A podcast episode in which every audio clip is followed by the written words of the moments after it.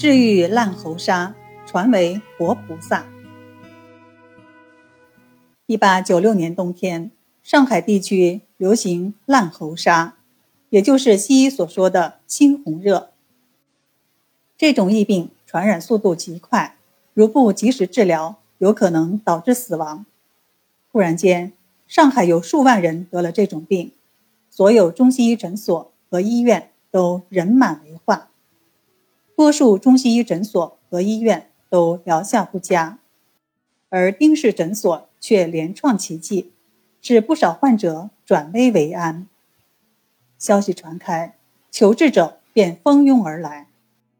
丁干人只得昼夜加班为求诊者施治，对贫困的重症患者还免收诊金并送药品。百姓一时把丁干人传为活菩萨。上海道衙门。还派出官员到丁干人诊所表示慰问和加冕。疫情平复以后，丁干人又对大量的病例资料进行了潜心研究，吸收前人的成功医理和自己的临床经验，总结出了专门治疗烂喉沙和湿温症的方法，受到了各家中医诊所的推崇。一九一二年，上海再次爆发沙疫。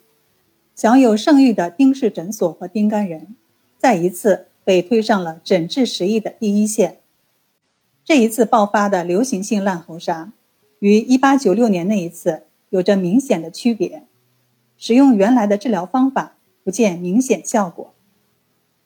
面对困境，丁干人懂得必须及时调整原有的治疗理念和方法，通过苦心观察思考，从辨证施治入手。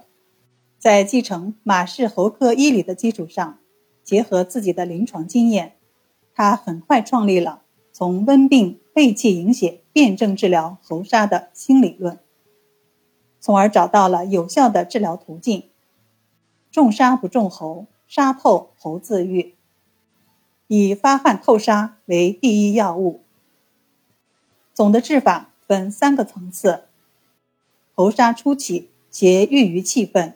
当解肌透沙，中期益邪化火，由气入营，当生津清营解毒。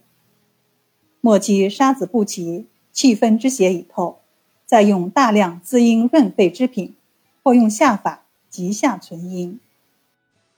丁干人的这一新理念和施治方法，在第二次沙疫大流行期间取得了很大的成功，也为他赢得了新的荣誉。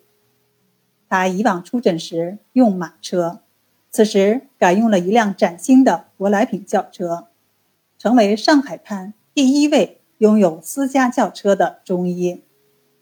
尽管这一交通工具的升级换代丁该人当初并非出于炫耀而是为了提高诊治效率但在人们的心中成了一种业绩和地位飙升的象征。